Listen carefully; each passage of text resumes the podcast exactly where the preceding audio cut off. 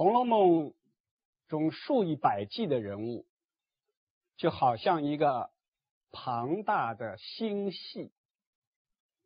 这个星系的核心就是《红楼梦》的复合主题群，它的主题是由很多内容交织构成的。那么，围绕这个星系的核心有三大恒星，就是宝玉、凤姐和贾母。除了恒星，还有行星。这个行星啊，围绕恒星旋转。那么有些行星呢，它还有卫星围绕它旋转。比如贾母这颗恒星，它围绕它的就有好几颗行星，其中一颗就是贾政。那么赵姨娘就是围绕贾政旋转的一颗卫星。因此，贾母啊，在《红楼梦》的人物体系当中的地位极其重要。用咱们现代术语来说，他就好比电视剧里边的领衔主演，即使够不上领衔主演，他起码也得是联合主演。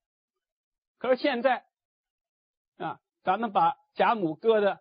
《红楼梦》配角里头，说实话有点对不起贾府老祖宗，对不起这位老太太啊。可是没有法子。那么咱们呢，来看看贾母这位配角，她跟别的配角有什么不一样的地方？《红楼梦》里，曹雪芹塑造了众多个性鲜明、性格突出的人物形象。除了宝黛钗等主要角色外，作为一家之长的贾母也是很耐人寻味的。有人说，正是有了这位老太太，荣国府这台庞大而又衰老的机器才能正常运行，大观园内外才能保持健康清新的气息。如果没有贾母，荣国府该是何等的无序，《红楼梦》这部小说又少了多少精彩的故事？贾母是四大家族之一的史家的小姐，嫁到贾家做媳妇。她成长于四大家族的鼎盛时期，受到过良好的教育。她自己说是一个经历过贾家大大小小风雨的人。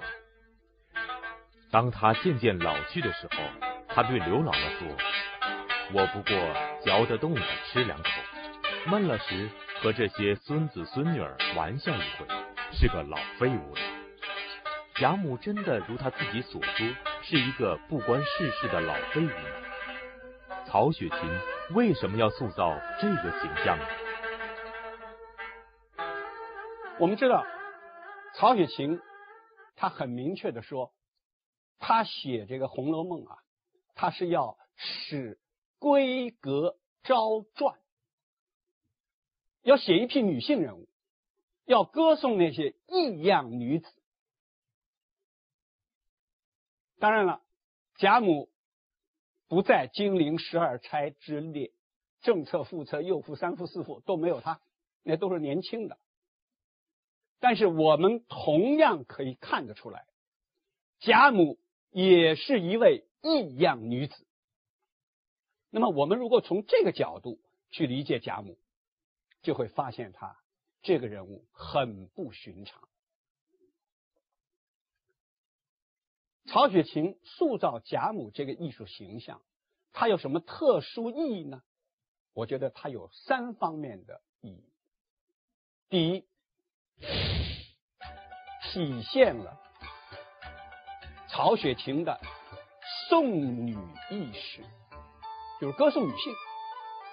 他写《红楼梦》是要使闺阁昭传，要歌颂异样女子啊，把他们的。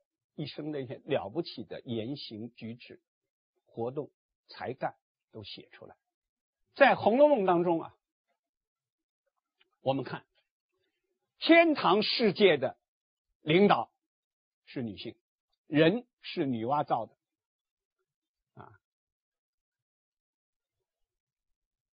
太虚幻境天堂世界的另外一部分太虚幻境，领导是女性，警幻仙子啊，你不要说另外的那些仙女们，就包括一僧一道等等，是吧？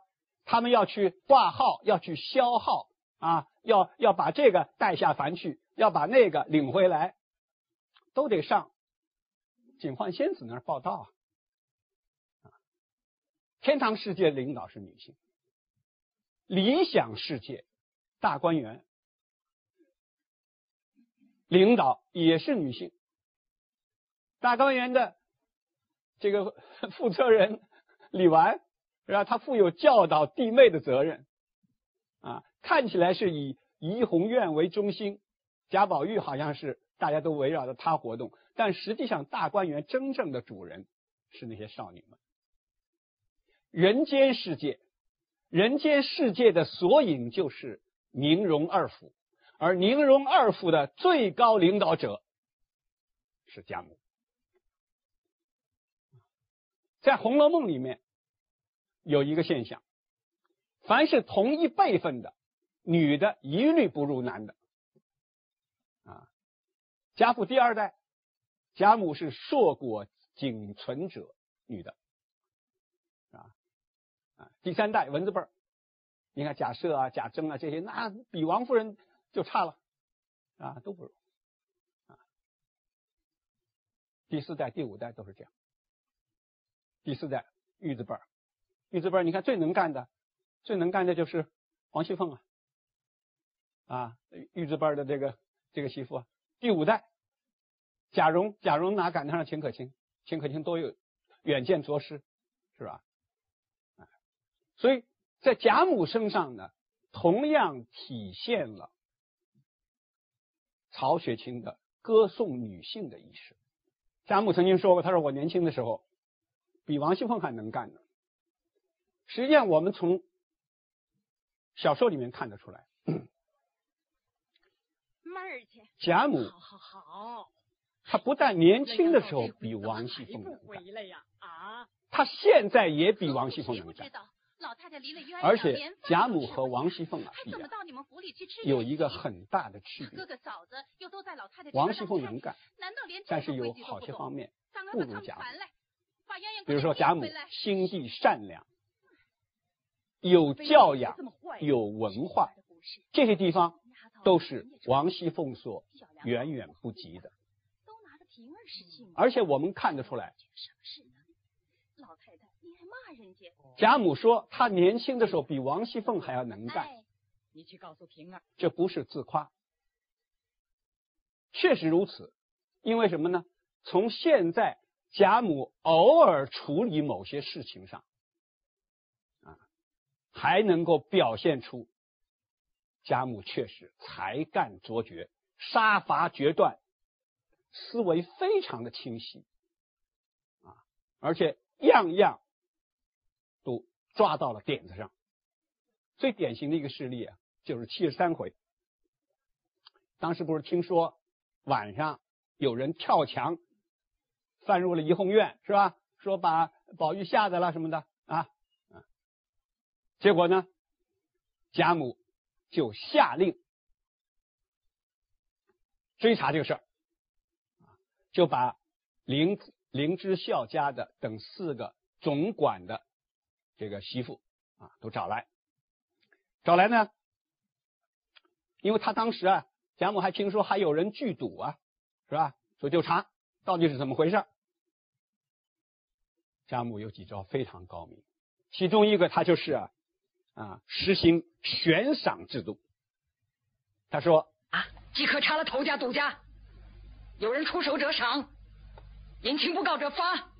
是，就有人如果检举，就赏，给他奖赏；如果隐瞒，那就要罚。这招就厉害了，为什么？赏罚分明啊，就使得这个。贾府下层社会啊，分化瓦解。结果呢，很快就查明了，有大赌家三个，小赌家八个，啊，聚赌的抓了二十多个。贾母亲自审问，即可查明，这三个大赌家都什么人呢？一个就是负责茶叶的总管林之孝家的亲戚，第二个是小厨房那个厨头柳家的妹妹，都有点背景。第三个就更厉害了，是迎春的奶妈。贾母就下令，他处置的非常的明确果断。给我将投资牌一并烧毁，所有的钱入关，分散给众人，其余的人每人打四十大板，撵出去。是赌具烧毁，尤其厉害的是什么呢？赌资啊，充公，充公以后不是上交国库，不是说交给总管房，赌资充公啊，分给大家。哎呦，这招我看了真是服啊！把这个赌博的钱充公以后分给大家，有助于啊调动大伙儿的积极性，大伙儿就会更加努力的去检举揭发。啊，而且呢，为首的那三个大赌家，八个小赌家，各打四十大板，撵出去就是开除。啊，不用，以后不可以再进来了。从者就参加赌博的，每人二十大板，各取三个月的月钱，三个月的工资没了。而且呢，这帮参加赌的都罚去扫厕所，说他是他这个处罚相当的严厉。这个贾母高明啊，他最主要高明在什么地方呢？我们看底下，因为这三个人当中啊，有两个人身份特别，一个是他是总管茶叶的啊林之孝家的亲戚，结果林之孝家的受到生斥，为什么？这说明你茶叶不利呀，是不是啊？有那么多人赌，你都没查出来，这因为有你亲戚，你有包庇之嫌啊。啊，有另外一个迎春的奶妈，因为这就涉及到迎春的面子，所以黛玉、宝钗啊、探春他们呢都出来说情，就是求贾母啊宽恕。老太太，这个妈妈素日圆不完的，看在二姐姐的面上，饶她这次吧。饶她这次吧。结果贾母这么说，我们看，你们不知道，这些奶子们，一个个仗着奶过哥儿姐儿，远比别人有些体面。他们就生事，比别人更可恶，常爱调唆主子们，护短偏向，我都是经过的。况且要拿一个做法，恰好果然就遇见了一个，你们都别管，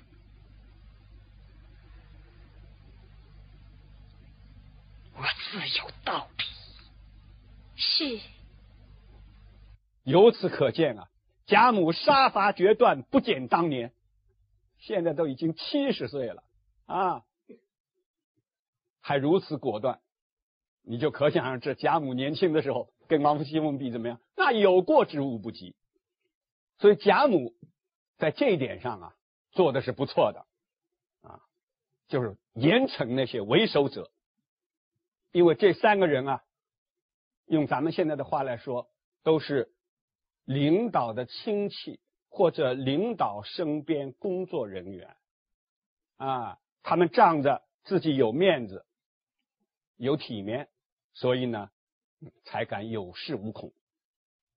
因此，贾母的这种处理方法，在现在仍然有现实意义。第二，通过贾母对一些问题的态度，写出了这个家族和社会是怎么样逐渐走向腐败和衰落的。我们知道，《红楼梦》就写了几年的故事，但是它给我们的印象，使我们了解了这个家族将近一百年的历史，这一百年当中的某些重大事件，是不是？通过贾母处理某些事情的态度和他叙述啊，当年人们是怎么对待这些事情的？我们可以看到，贾母讲的这些内容，主要体现了有所谓盛世到末世的转折和过渡。这个家族啊，在衰落，而且呢，在这个家族转折衰落的过程当中，贾母本人也扮演了一个非常重要的角色，因为他是。老祖宗贾琏和鲍儿媳妇乱搞，而且他撒泼 啊，要杀王熙凤，把王熙凤那么厉害，都吓得乱跑 啊。结果贾母在这个问题上态度是怎么呢？他不仅没有严厉批评贾琏，而且他说。啊，什么要紧的事啊？小孩子家年轻，馋嘴猫似的，保不住的事儿。世人起小都打这么过来过。你看，好了好了，都是我的不是。今天让你多喝了两杯酒，你看你就吃起醋来了。是好啦好啦，明天呢，我让他给你赔不是去。明儿个一早把莲儿叫到我这儿来。好了，快别哭了。从这儿我们就可以看得出来。贾府的男性主子们啊，包括已经去世的和现在健在的啊，年轻的时候都都像贾琏一样，世人都是这么过来的，这有什么奇怪的啊？所以贾母啊，她是严重的纵容贾琏的这种乌七八糟的行为，不但如此，而且他把责任揽过来了，都是我的不是啊。就是是我让那个凤姐啊，她今天生日嘛，是吧？让她多喝酒，结果她喝多了就吃醋了。看起来啊，贾母是非常宽容啊，她主动承担责任。但是啊，这就像我们现在所说的，有些领导主动承担责任，实际上他是口头上口头上的，实际上他他没有承担任何实际的责任。啊，这个责任不会追究到他头上的。那么，贾母这种主动承担责任的态度啊，实际上只会使贾琏在这种错误的道路上越走越远。紧接着，假设要强娶鸳鸯，当然了，鸳鸯受到了贾母的保护。可是，如果我们回过头来想一想，如果不是鸳鸯，而是另外一个丫头，或者说鸳鸯对于贾母来说没有到这种啊根本离不开的地步。贾母是因为实在离不开鸳鸯，如果他离得开鸳鸯，那鸳鸯就落入虎口了，那么对于假假设啊这种非常丑恶的行为。贾母没有任何批评啊，当然他对邢夫人略有一点批评，起码当当着很多人的面他没有那么讲。相反，他怎么说？他让邢夫人就告诉贾赦，他要什么人，我这里有钱，叫他只管一万八千的买。你看，开口就是一万八千的买，那个时候几百两就可以买一个。所谓绝色丫头，因此宁荣二府的这些男主子们的腐化堕落，和作为老祖宗的贾母的一味纵容是分不开的。一代不如一代，它的实质是一代腐蚀一代。老一代一方面。他没有给年轻的一代做出榜样，是吧？你想假设他没有给儿子做出榜样，所以儿子才会是吧那么糟糕。另一方面，就是老一代的他的这种一味纵容啊，没有正确的是非标准，才使得年轻的一代在错误的道路上越走越远。从而形成了一代不如一代的这种不幸局面。因此，在贾母这个老祖宗的领导下，这个家族的败落自然就不可避免。第三，由于贾母的地位最高，所以有她在的集体活动啊，最能体现封建宗法制度。及其礼仪，我们看《红楼梦》会注意到，《红楼梦》里面有许多集体活动，只要有薛姨妈在场，那么在座位啊、果品等等这些方面，薛姨妈所享受的礼遇，要么和贾母一样，要么略低于贾母。但是明显的比他的姐姐王夫人要高，这就体现了中国传统文化当中的一个非常重要的礼仪规矩，就是在同一个辈分当中啊，客人所享受的礼遇要高于同一个辈分的主人。你像这个刘姥姥。她本来是个普通的农妇，但是由于贾母叫她老亲家，是吧？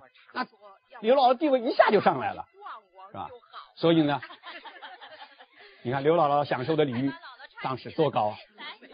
啊，让丫头们好好捶捶，我得干惯了活。所以在这个地方啊，由于贾母的地位最高，所以她在场的时候，这个特点就表现的特别明显。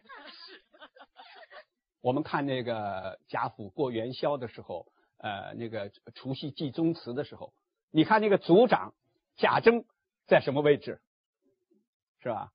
啊，贾珍有时候连连坐都没有坐的，他是族长，他坐都不能坐，他得站着啊，他得指挥那些仆人，比如撒钱啊，或者干嘛的，是吧？他要敬酒的时候，他都得跪的啊。所以在贾母啊这个形象在体现。传统文化的礼仪制度方面特别明显。那么在这个地方，为什么要特别强调贾母在场的时候呢？因为他不在场啊，有别人在，级别比他略低一点，其他的人在，是吧？也能看出来。因为贾母有一个很大的特点，就是他特别宽容，特别宽容，啊，特别注重礼仪。因此呢，有他在场的情况下，这个礼仪体现的最充分。反过来说，也最能看出这个礼它的不合理的方面。我们来看两个例子，一个就是四十三回啊，呃，贾母提给王熙凤做生日啊。那么当时大家商量了，都都挤在那个屋子里头。我们看当时的那个座位啊是怎么坐。当时老的、少的、上的、下的，乌压压挤了一屋子，只薛姨妈和贾母对坐，两个人对坐。邢夫人、王夫人只坐在房门前两张椅子上。啊，那就是旁边了，房门那儿，躺在椅子上，当然还是坐在椅子上。宝钗姐妹等五六个人呢，是坐在炕上。啊，宝玉坐在贾母怀前，地下满满的站了一地。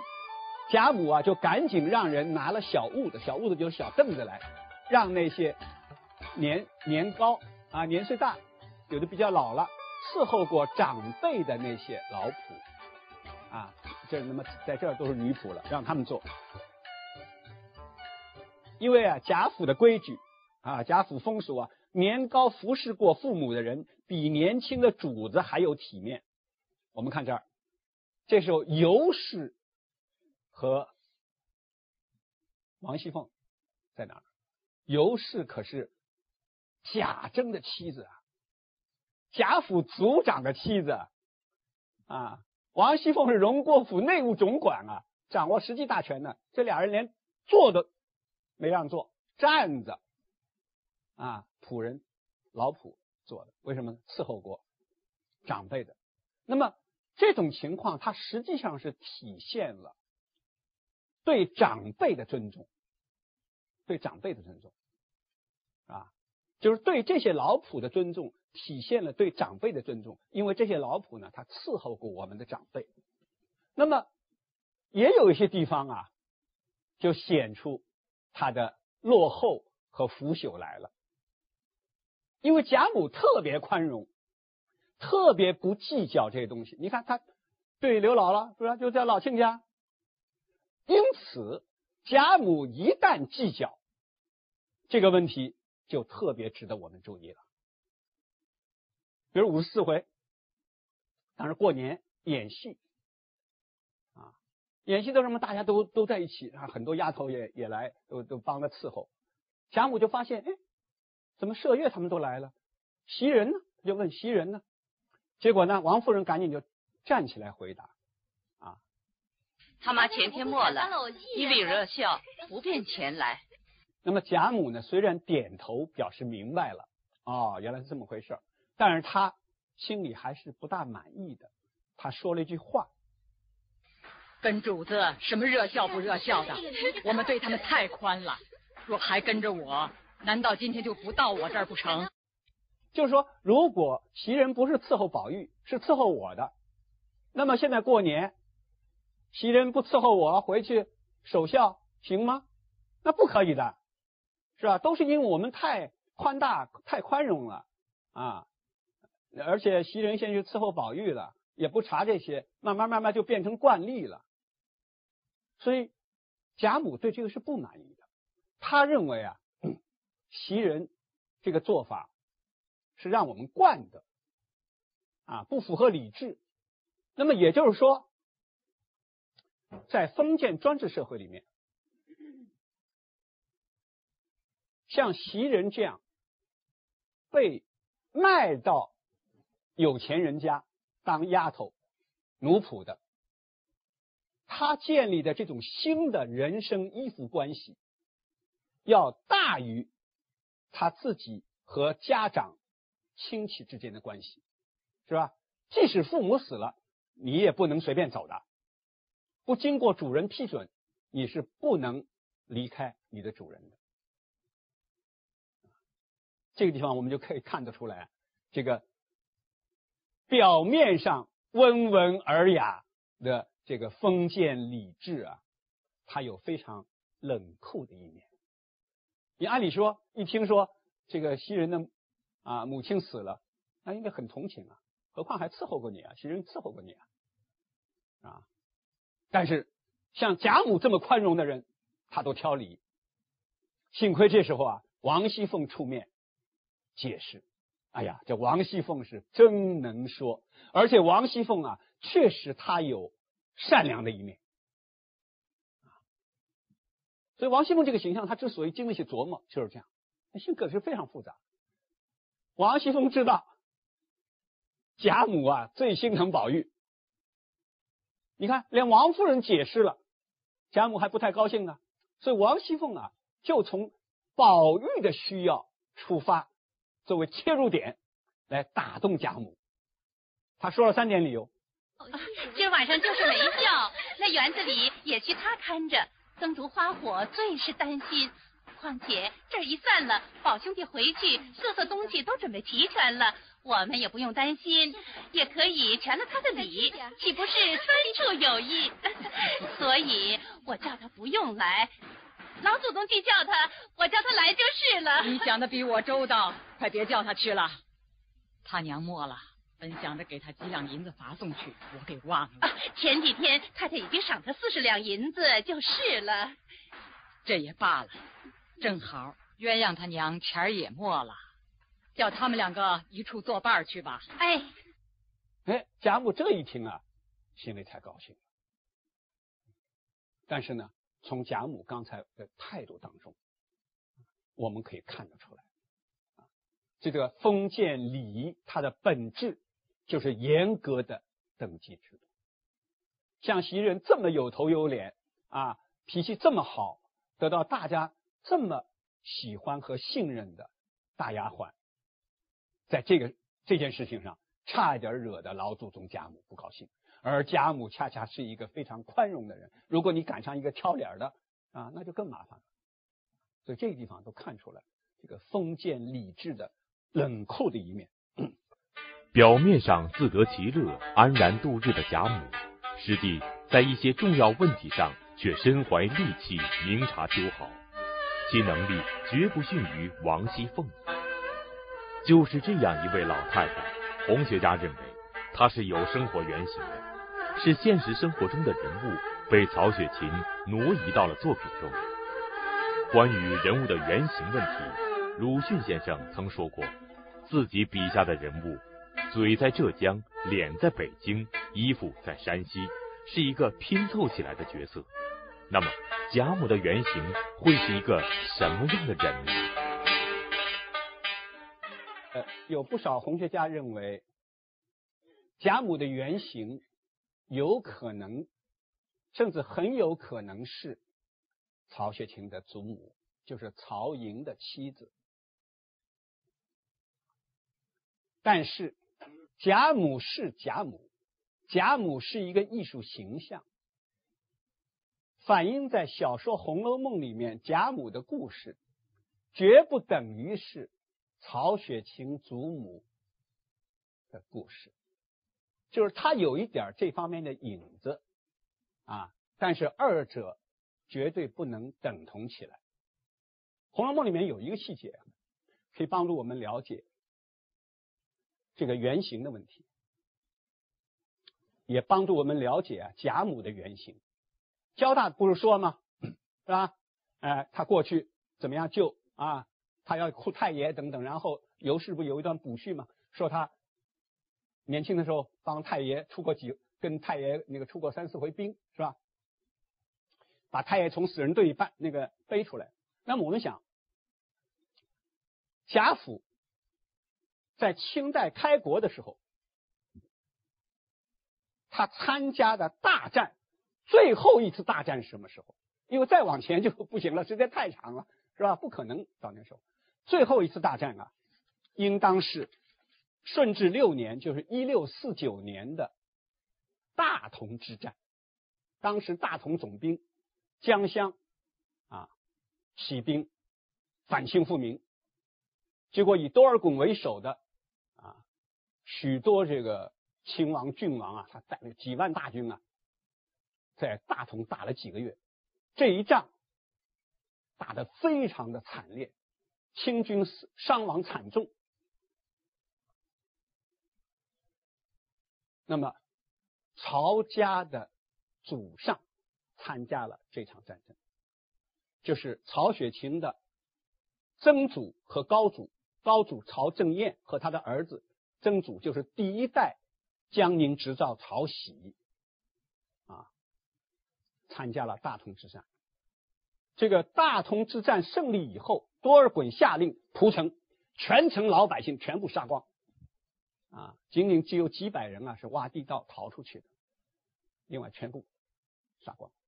杀光以后，而且把大同城墙削平三尺，削低三尺，因为大同城墙非常坚固。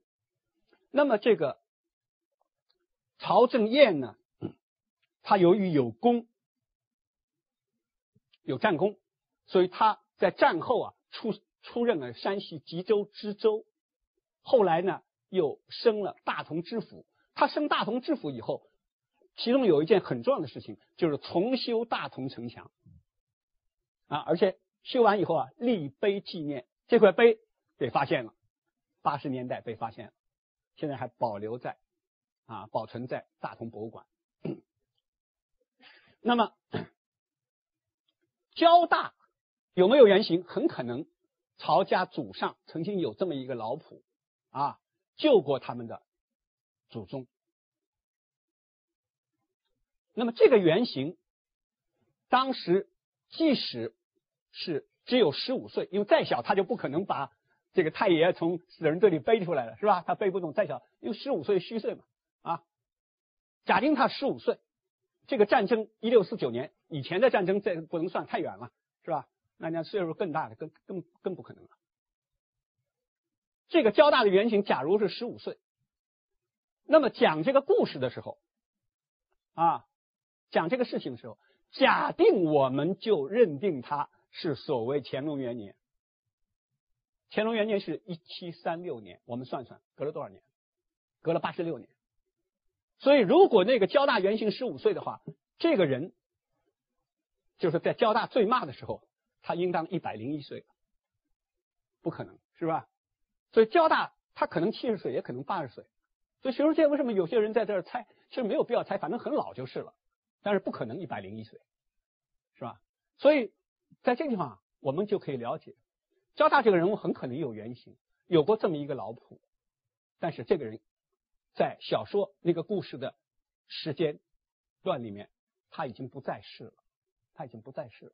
但是呢，把这个人物写进来了，是吧？那么这个嘛，我们就可以了解到，就是说，所谓人物的原型啊啊，他有那么个影子，过去曾经有那么个事儿。是吧？救过老祖宗啊，哎，有些地方有点像他，但是你不能够一一对号入座。从交大这个原型上面，可以帮助我们了解贾母，他可能有原型，就是曹雪芹的祖母曹寅的妻子，但是呢。不能把他的事情都看作是曹寅妻子的事情啊。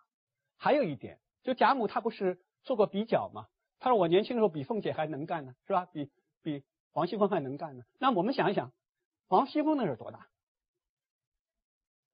王熙凤，刘姥姥是见过的，她小时候见过的，是吧？所以那个周瑞家的啊。